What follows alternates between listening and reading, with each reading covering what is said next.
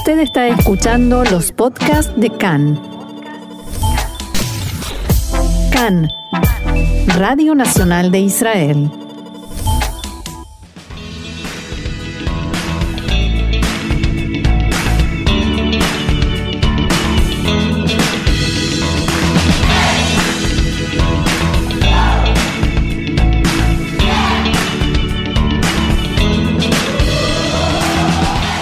La actualidad del mundo judío, apuntes de la vida comunitaria en la diáspora.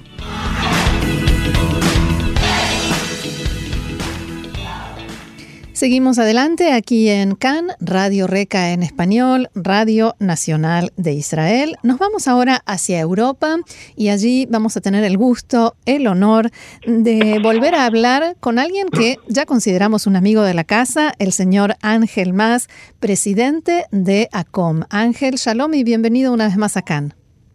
Shalom y un saludo para todos los oyentes. A propósito de los oyentes, vamos a recordarles que para aquellos que no lo tienen presente, ¿qué es ACOM y qué actividades realiza? ACOM es una organización española eh, con activistas españoles voluntarios que nos dedicamos a la diplomacia pública, esto es, a mejorar las relaciones entre España e Israel, pues estamos convencidos de que eh, los dos países tienen valores comunes y comparten eh, intereses. Eh, por lo tanto, es una organización que cubre el espectro político completo y es confesional. Tenemos, por supuesto, judíos, pero también tenemos personas no judías y nos nutrimos, como digo, de voluntarios.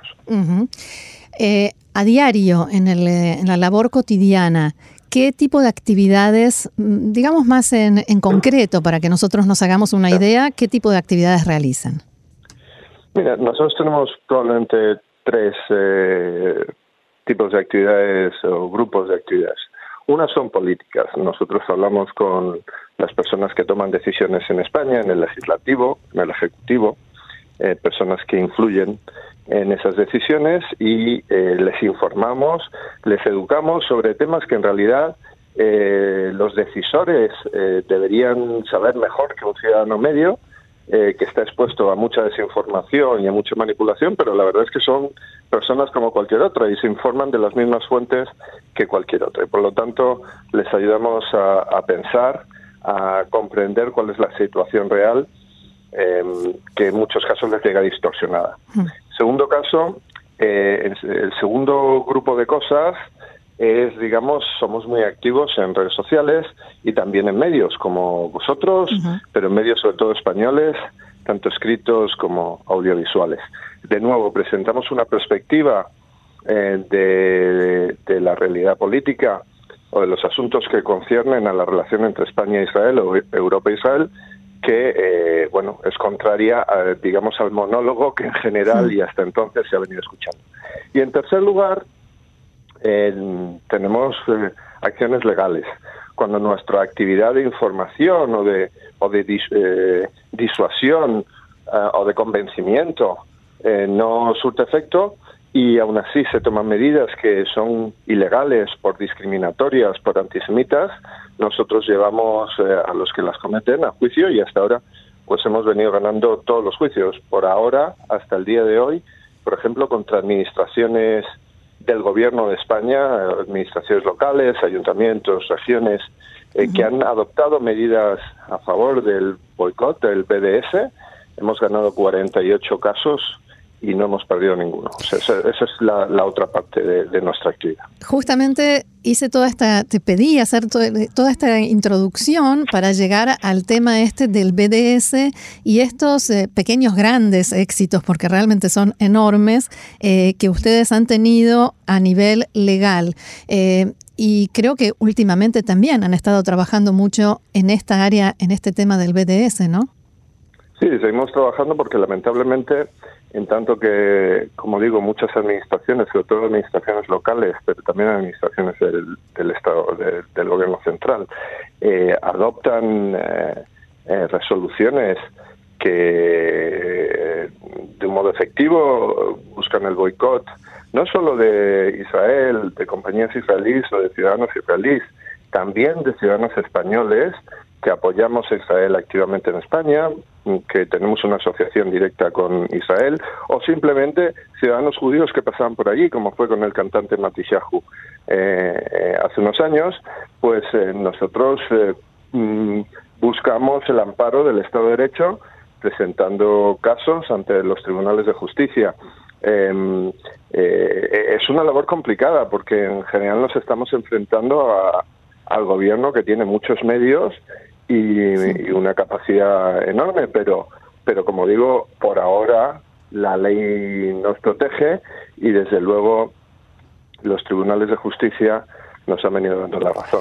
¿Algún caso que nos puedas comentar que haya sido quizás el más complicado o el más mediático? ¿Alguno destacado en particular? Mira, te puedo comentar que el primero o de los primeros que hicimos fue eh, una situación de, discriminación, de, exclusión que se produjo, se produjo contra la Universidad de Ariel por un concurso público del, Ministerio de Fomento de España.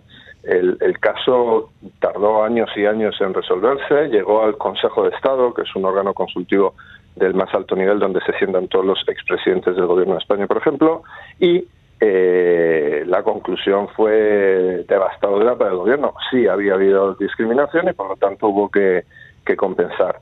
Eh, hace unos años, como he mencionado antes, tuvimos la situación de un cantante norteamericano, eh, Shahu, que vino a España a un festival y fue bajo presión del BDS desinvitado en tanto que no denunciara eh, a Israel eh, entonces se, le, se le discriminó, digamos, negativamente, en el sentido de que él era el único cantante que tenía que hacer una declaración para, para denunciar a un país con el que podía sentir simpatía, pero del que ni siquiera era nacional. Una policía ideológica sería eso. Sí, sí, sí, no, eh, eh, bueno, era la, Inquisición. nosotros llevamos a los nueve líderes activistas del BDS a juicio. Es un juicio penal en este caso. Eh, lleva acarreada, pues, eh, posiblemente incluso penas de prisión. Y bueno, ese, ese juicio continúa. Eh, nosotros, para nosotros, lo que es muy importante es eh, lanzar el mensaje de que no hay impunidad para este tipo de comportamientos. Y como digo, a partir de, de ir ganando todas estas mociones en, en, las jurisdicciones civiles contra los ayuntamientos, lo que hemos comenzado es a, adoptar eh, posiciones más en, la vía criminal, o sea, en, la vía de que si cargos electos eh, promueven eh, la discriminación, algo que es ilegal en España, si organizaciones promueven un boicot que ya las eh, los tribunales de justicia han decidido que eso es antisemita y por lo tanto inconstitucional en nuestro país, esas personas están cometiendo no ya una infracción civil, como digo, sino un crimen. Y por lo tanto estamos llevando a esos cargos electos y a esos líderes de organizaciones discriminatorias antisemitas a juicio a nivel personal, con una responsabilidad personal. Bien. Ahora, últimamente se han escuchado en España declaraciones antisemitas, antiisraelíes, eh, de políticos, de personas, de funcionarios eh, políticos y mm, de representantes de distintos movimientos y partidos políticos.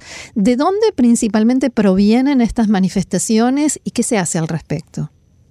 Mira, eh, desde la emergencia de un partido que se llama Podemos, en alrededor del 2015, su acceso a las instituciones, como digo, a los ayuntamientos, a los gobiernos regionales, es un partido que vino financiado por la República Islámica de Irán. Ellos no lo han negado, está documentado por la, por la policía. Eh, mm, su líder hasta, hasta el día que llegó, que, que accedió recientemente, la semana pasada, al cargo de vicepresidente del gobierno de España, eh, tenía un show en, en, la televisión iraní en español, en Hispan TV, le pagaban un sueldo a los iraníes. Este partido también estaba financiado y ha estado financiado y con unas redes eh, claramente probadas con, con el narcochavismo. Hablamos de iglesias. Y, y, exactamente, pues esta gente, Pablo Iglesias y su banda, eh, pues tienen ideológicamente y luego por quien les ha venido financiando y pagando, eh, pues una obsesión enfermiza con Israel que se extiende, digamos, a todos los que apoyamos al Estado judío. Estas personas, a nivel público, eh, pues han venido, como digo, porque ellos no distinguen, equiparando eh, antisionismo sionismo con genocidio, con todo tipo de, de, de, libelos y eh, no solo quedándose en palabras, como digo, sino promoviendo de un modo efectivo la discriminación contra los judíos en España. Em, eh, han venido trayendo, por ejemplo, a España a personajes como Laila Khaled, se van eh, en sus actos presentan a conocidos personajes que son terroristas del Frente Popular de Liberación de Palestina, eh, glorifican el terrorismo, eh, expresan su proximidad y su simpatía por, por como digo, por, por, los carniceros de Teherán. Y bueno, eh, pues nosotros respondemos a eso, como digo, cuando toca legalmente y cuando no, político-mediáticamente. Lo que es grave ahora mismo es que estas personas que han venido teniendo eh, posiciones de poder, por ejemplo, hasta hace unos meses gobernaban el Ayuntamiento de Madrid, siguen gobernando el Ayuntamiento de Barcelona, están en coalición en una serie de gobiernos regionales, como el de Valencia, por ejemplo, eh, pues ahora eh, cinco de ellos se sientan en el Consejo de Ministros de España y uno de ellos es vicepresidente del gobierno. Claro, se suele decir cuando se habla de antisemitismo, a veces como excusa, ¿no? Son personas, son marginales, son grupos marginales, pero estos están cada vez más en el centro de la toma de decisiones. ¿Cómo se hace para contrarrestar eh, semejante acumulación de poder? Pues mira, es complicado porque eh, no solo ellos tienen, ya han llegado, como tú bien dices, a a las instituciones y a, un poder ejecutivo eh, obvio, eh, desde el que, además, desde su posición de, marxismo-leninismo, digamos, ellos no tienen una, visión de las instituciones como tenemos cualquier demócrata de cualquier eh, color o de cualquier espectro ideológico democrático. ellos llegan a las instituciones para instrumentalizarlas las patrimonializan. Eh, ellos llegan a las instituciones no para servir a los ciudadanos, llegan para que las instituciones les sirvan a ellos en su en sus intereses y en sus prioridades ideológicas. Así se han comportado, por eso cuando llegaban a un ayuntamiento donde el interés de los ciudadanos era pues el asfaltado de las calles o la iluminación pública o el tráfico, ¿eh? Eh, pues se dedicaban a hacer mm, mociones y declaraciones y a tomar decisiones que iban contra Israel y contra los ciudadanos israelíes y judíos en España. Eh, eh, eh, contra eso es muy difícil trabajar. Es cierto que tenemos grandes aliados y amigos en partidos políticos democráticos, a los que hemos ido, como digo, informando de la situación. a estas personas y su agenda ya ha sido desenmascarada también por por los medios que cada vez han ido comprendiendo mejor ah. cuál es la, la, posición de esta gente, pero como digo, eh, es complicado porque, porque eh, los judíos pues somos una minoría eh, pequeña en España. Claro. Justamente mi siguiente pregunta venía a cómo cae esto en la sociedad y bueno, y en los medios que ya un poco ha comenzado a responderlo. Eh, ¿Cuánta conciencia tiene la sociedad española de qué significa, más allá de eh, las, las, cuestiones, digamos, internas, ¿no? de lo que uno espera de un partido político a nivel interno, qué significa esto cuando se habla de personas que representan una ideología? Sí, mira, como dices, eh, eh, es una cuestión complicada porque es una cuestión de educación de la opinión pública y la opinión pública pues no no no está en el detalle mm, de, cuestiones como eh, la relación de España con Israel ni siquiera comprende o tiene un conocimiento de Israel suficiente como para tener una posición definida y, manifestarla al respecto.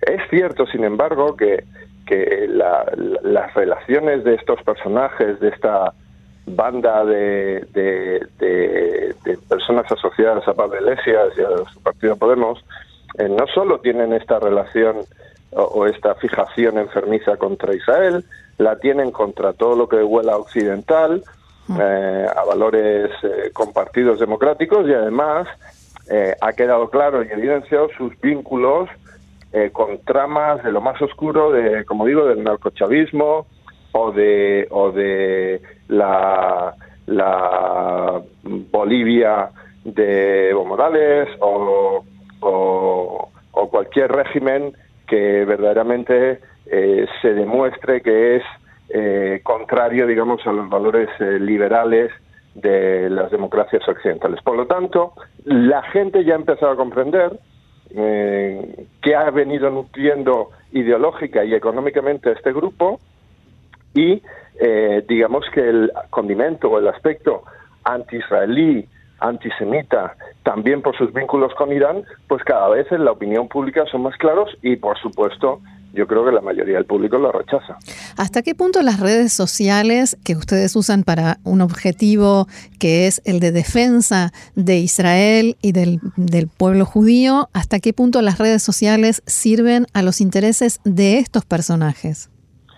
Por supuesto, eh, las redes sociales están ahí para uso y para abuso. Hmm. Eh, son medios altamente, digamos, eh, abiertos y, entre comillas, democráticos. Tienen poca barrera de entrada.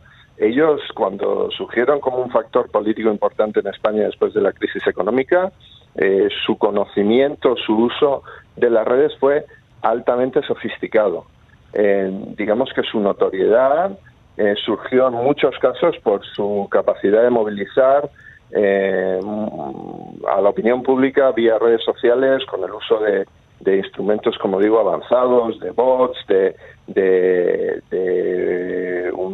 grupos muy, muy organizados, de campañas muy bien montadas. Eh, pero, como digo, eso hasta entonces era un monólogo y, y solo había un, una dirección unívoca de, mensajes que llegaban a la gente. Cuando nosotros empezamos a, activar, activarnos, de pronto, como digo, descubrimos que teníamos muchos aliados, muchos amigos, que personas que a lo mejor pensaban como nosotros, sentían simpatía intelectual hacia Israel, hacia lo que representa, pero no habían encontrado, digamos, el, el ancla para demostrarla. el espacio. Eh, o o, educación también sobre los temas al respecto, argumentarios, ¿no? Y por otra parte, personas que a lo mejor nunca habían pensado en Israel, nunca habían tenido conciencia de esto, pero precisamente eh, eh, por asociación negativa a todo lo que esta gente representaba y defendía, pues han encontrado también una afinidad que no conocían y no era visible hasta entonces con Israel y con lo que representa. Hace unos meses, en una entrevista, el ex primer ministro de Francia, Manuel Valls, nos decía que, en su opinión, eh, las expresiones antisemitas mm, son el reflejo de cuán enferma está una sociedad. ¿Cómo le parece a usted que esto, en caso de que sí, se, se pueda aplicar a la sociedad española? Sin duda, y yo creo que en España las expresiones antisemitas eh, claramente no son de lo que, desde mi modesto punto de vista, no vienen de ese antisemitismo ancestral, digamos, eh, eh, de un catolicismo extremista, no, es, no tiene un origen eclesiástico, no tiene un origen. Ahora mismo ya, digamos, eso no es un factor relevante eh, la, expresión del antisemitismo en España es una expresión más moderna, es una expresión que se enmascara eh, en el antisionismo. Es una expresión que ya no habla del judío, pero habla del judío colectivo, que es eh, Medinat Israel. Mm. eso todavía es políticamente correcto, pero usa la misma narrativa, la misma imaginería, los mismos niveles, las mismas expresiones, lo único que ya no las expresa hacia un judío o el judío, sino hacia Israel, pero deshumanizando a sus ciudadanos, eh, criminalizando sus instituciones, deslegitimando su derecho a existir. Es eh, lo mismo y por lo tanto nuestro trabajo, en tanto que eso es una expresión, como decía Manuel Valls, de lo enferma que está una parte de nuestra sociedad, nuestro trabajo es educar a los demás en, en, cómo de inaceptable es, es, ese mensaje y verdaderamente lo que intenta esconder lo que, lo que detrás, que es un mensaje de odio ancestral contra los judíos.